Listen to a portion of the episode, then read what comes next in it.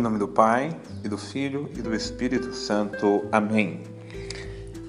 No nosso estudo da palavra eh, de hoje, dos Atos dos Apóstolos, no capítulo 17, ah, nós acompanhamos então a passagem dos apóstolos, no caso é, Paulo e Silas e também Timóteo, mas sobretudo é bom lembrar que a dupla é que permanece mais associada e mais junta nessa missão de anunciar o evangelho, que no caso, que no caso é Paulo e Silas, e eles estão agora ah, em Tessalônica.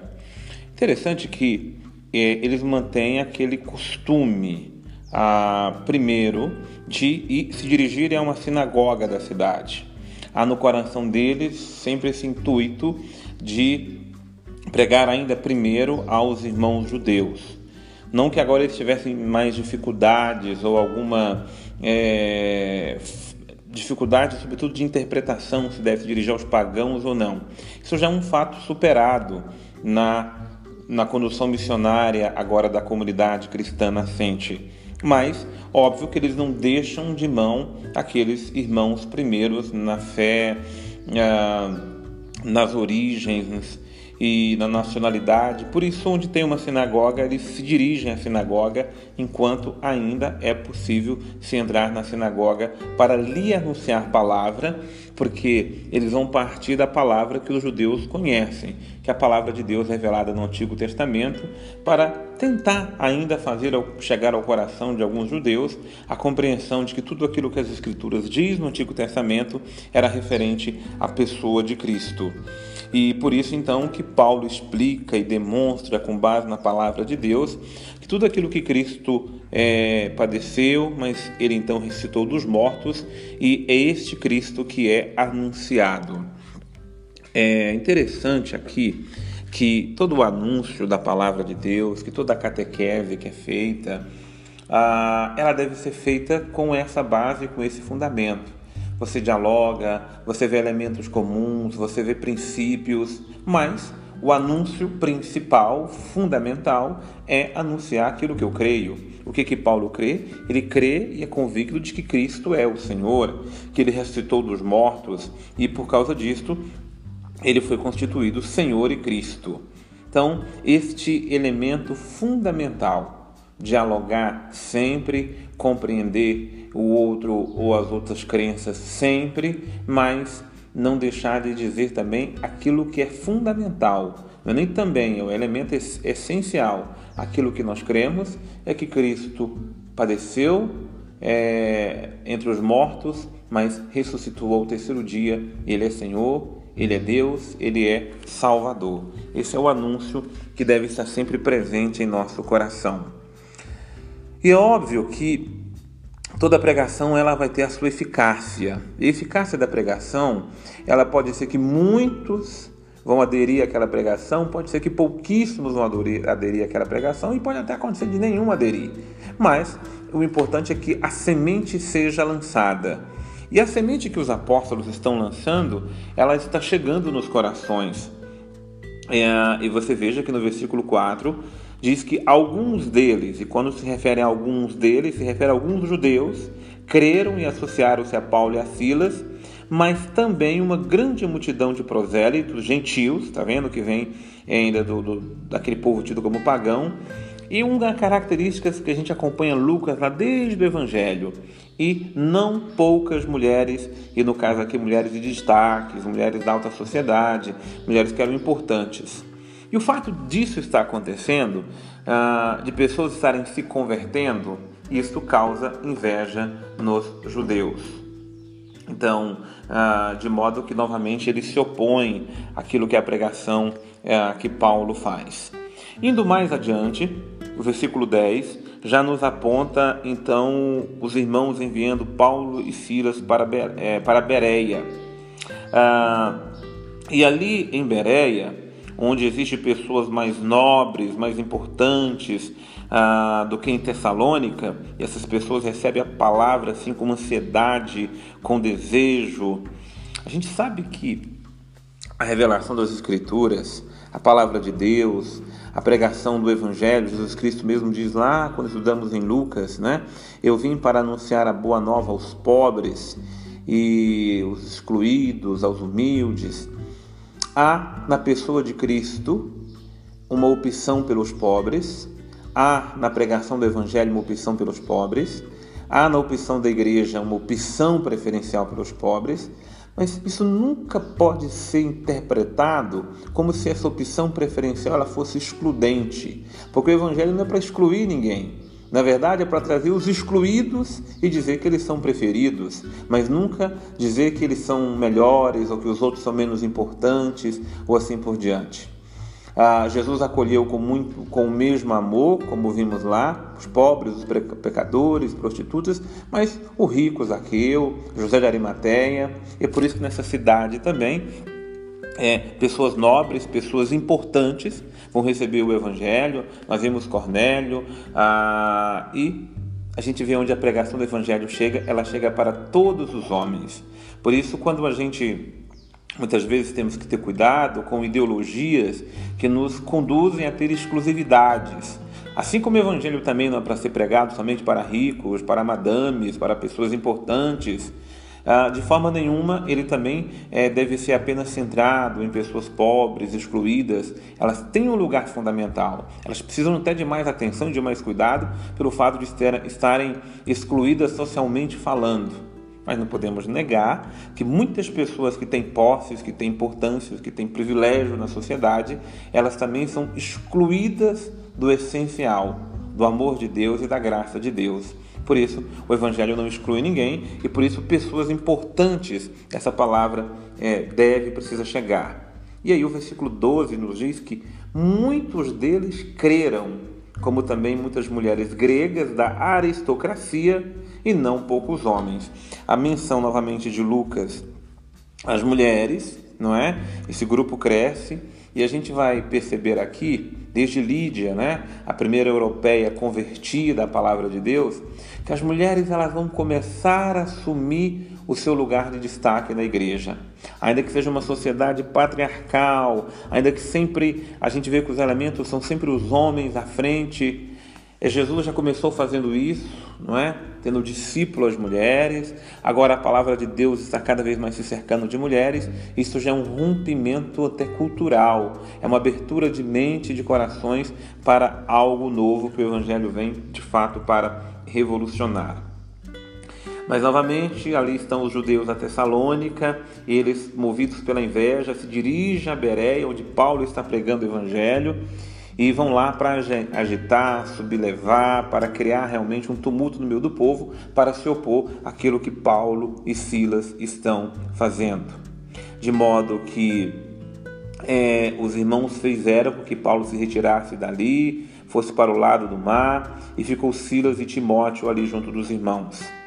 Paulo foi conduzido então para Atenas, e aqui é que eu chamo a atenção de todos porque em Atenas é que é, vai acontecer um, um, um, um lance, ou melhor, um fenômeno muito importante para a propagação do Evangelho, para o anúncio da palavra de Deus.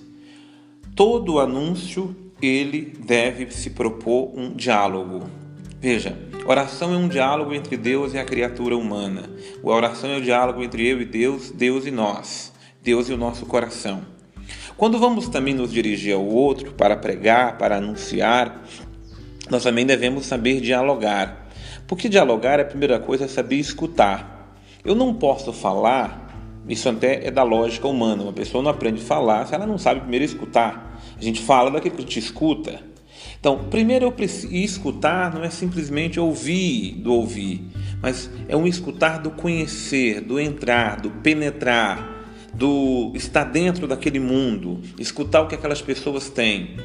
Muitas pregações, aqui ou ali, ela não tem eficácia nenhuma, porque a pessoa tem muita capacidade de falar, falar, falar, mas tem pouca capacidade de, absor de, de absorver, de compreender, de entrar no mundo em que o outro está.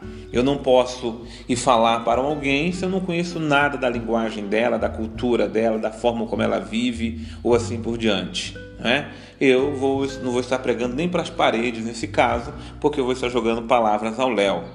Por isso que a, a, a palavra de Deus, por mais que ela seja pregada por pessoas simples como somos nós, é importante conhecer-se sempre a realidade do mundo onde nós estamos. Eu não posso querer que eu que, a palavra, que uma pregação da palavra de Deus numa grande metrópole ela seja igual a uma pregação que eu faço, por exemplo, na roça, com um homem do campo. Eu posso levar o mesmo evangelho, mas a mensagem a ser dada, óbvio que vai ser diferente. Eu não posso pregar para pessoas idosas da mesma forma que eu prego para crianças ou prego para jovens. Eu não posso pregar para um povo americano como eu prego para um povo brasileiro. Ou seja, a palavra é uma só, a palavra de Cristo. Mas o modo de me dirigir, ela deve ser acima de tudo um diálogo. E um diálogo é acima de tudo a propensão ou a capacidade de escuta, de compreensão, porque não há diálogo quando eu não consigo entender o que o outro me diz.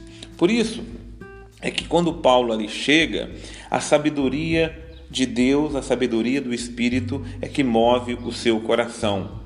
Paulo já é logo confundido como um pregador de novos deuses. Isso é interessante.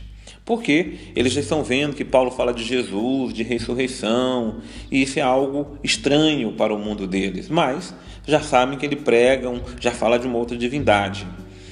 E Paulo é conduzido ao Aerópago, e no Aerópago, ali é o lugar dos, das grandes discussões, das grandes retóricas, das grandes oratórias e assim por diante. Os atenienses e as pessoas que vêm de fora também se fixam ali no aerópago, como se fosse uma grande praça, para poder escutar as sabedorias que vêm, né, os grandes discursos e, sobretudo, para saberem das últimas novidades. E aí Paulo vem apresentar então a sua novidade no aerópago de Atenas. Importante lembrar a importância que Atenas tem. Ela é como se fosse o grande centro cultural do mundo naquela época.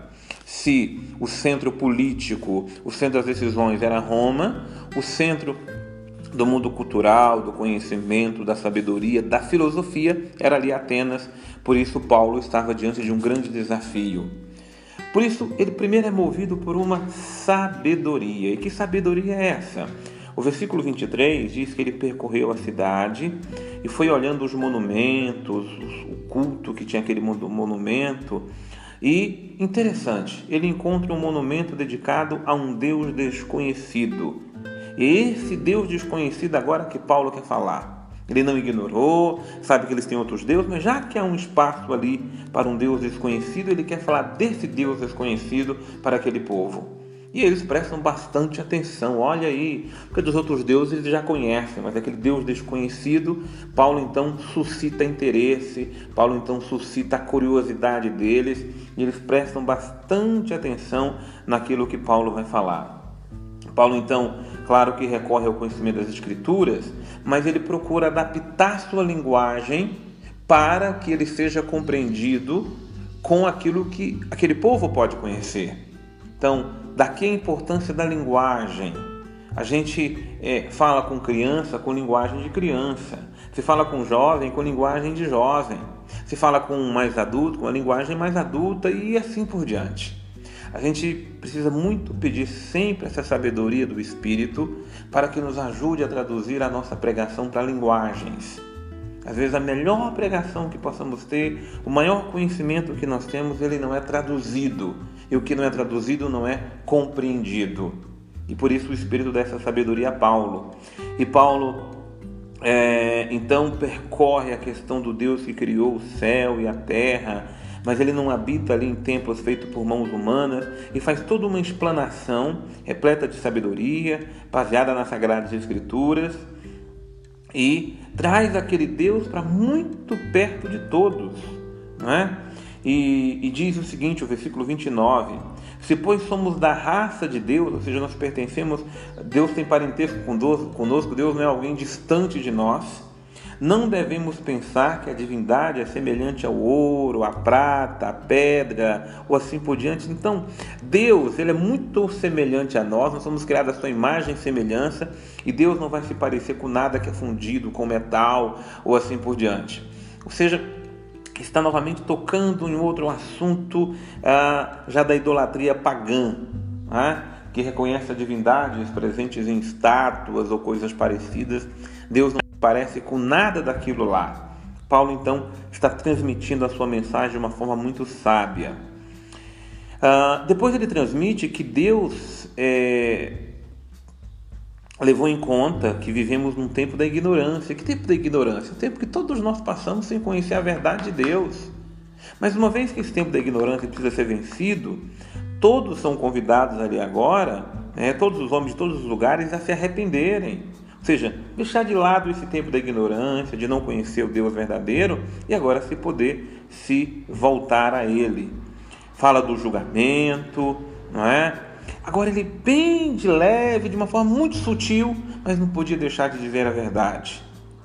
É, dizendo que esse Deus, que esse, né, aquele que veio para julgar a todos, ele é, foi ressuscitado dos mortos. Veja, Paulo não fez um grande discurso sobre a ressurreição. Daqui um pouco outra sabedoria de Paulo, porque às vezes a gente quando quer impor uma ideia, né, a gente fala com tanta é, é, evidência daquele assunto, fala assim de uma forma tão repetitiva para fixar aquela ideia, mas às vezes aquela ideia é um pouco, é um pouco agressiva para o primeiro momento. Aí falta sabedoria. Às vezes é preciso ter um pouco mais de sutileza, e Paulo tem total sutileza, porque ele fala com muita leveza, mas não deixa de falar a verdade que ele foi ressuscitado. E Paulo nem pregou aqui a ressurreição e assim por diante. Não, ele diz que ele foi ressuscitado. Óbvio que depois, quando a gente dá a primeira formação, vem uma segunda, se aprofunda mais. Mas quando aqueles ouvidos ouviram falar de ressurreição dos mortos, aí uns começaram a zombar, outros trataram com indiferença e disseram: Olha, a respeito desse assunto, nós te ouviremos outra vez. E assim Paulo foi embora do meio deles, e alguns homens aderiram à palavra e creram ainda neles. E aí cita pelo menos dois: Dionísio, o aeropagita, que estava sempre ali no aerópago, e uma mulher, mais uma vez, está vendo que esse número das mulheres, Damares, que também se juntou, que agora também converteu-se à fé, e também com eles ainda outros. Uma pergunta que pode se fazer agora: Paulo fracassou, Paulo não teve êxito, Paulo saiu frustrado, Paulo é, não atingiu seu objetivo. Como é, poder compreender aquilo que aconteceu é, diante dessa grande, talvez uma das melhores pregações que Paulo já tenha feito em toda a sua vida, porque ele foi realmente muito ousado, foi muito sábio, foi muito respeitoso, foi muito amoroso, mas não deixou de anunciar a verdade.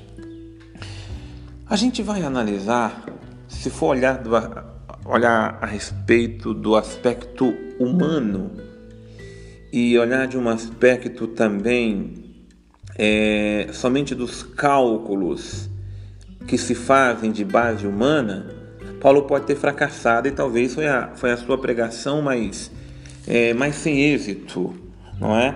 Porque outras, por mais que ele fosse rejeitado, por mais que, que eles não fossem aceitos, sempre havia uma, um bom número de pessoas que aderiam à mensagem, que colhiam ali o que, o que era pregado, seja com Pedro, seja com os outros pregadores e assim por diante. Mas Paulo colhe aquilo que Cristo também colheu.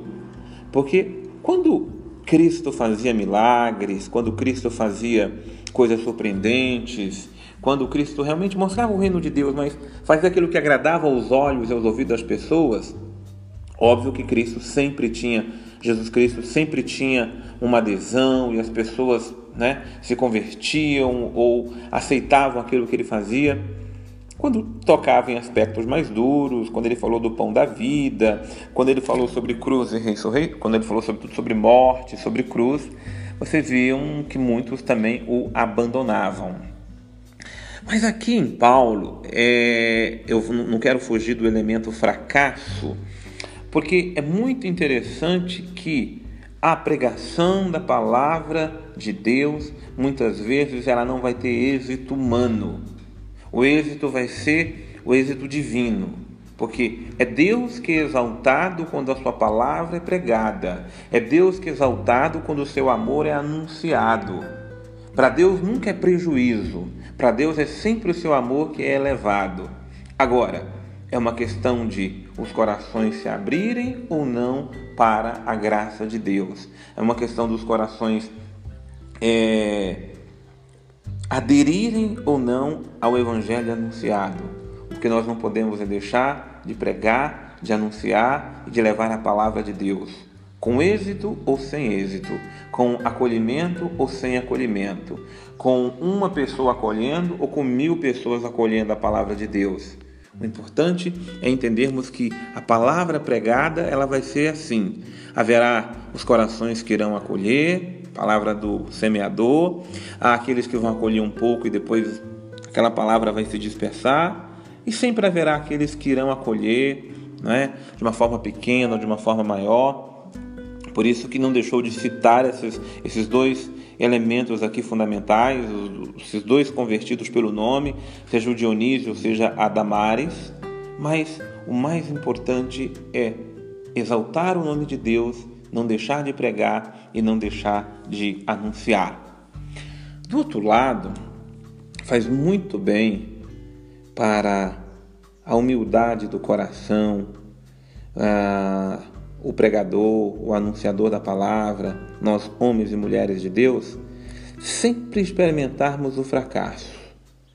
Os nossos fracassos humanos, eles nos colocam mais perto de Deus. Aquilo que não tem êxito é para nos colocar mais confiantes em Deus. Faltou o Espírito Santo a Paulo? De forma nenhuma. Faltou a graça de Deus a Paulo? De forma nenhuma. Mas é para entender que nem tudo que é eficaz será de forma imediata eficiente, ou seja, vai produzir os frutos que nós queremos. Então, é, é um exemplo hoje para nós de como nós devemos dialogar com o mundo presente, dialogar com outras religiões, dialogar com muitas pessoas de nossas casas, famílias, mas saber que o diálogo nem sempre vai produzir aquilo que o interlocutor quer nem sempre eu vou converter o outro, nem sempre eu vou convencer o outro, porque quem converte, convence é o Espírito Santo. Mas o Espírito converte, converse, convence, melhor dizendo, corações que se abrem para receber a graça de Deus. Que Deus nos dê sua graça, nos dê sua bênção, nos dê seu Espírito Santo e nos dê sua condução. Em nome do Pai, do Filho e do Espírito Santo. Amém.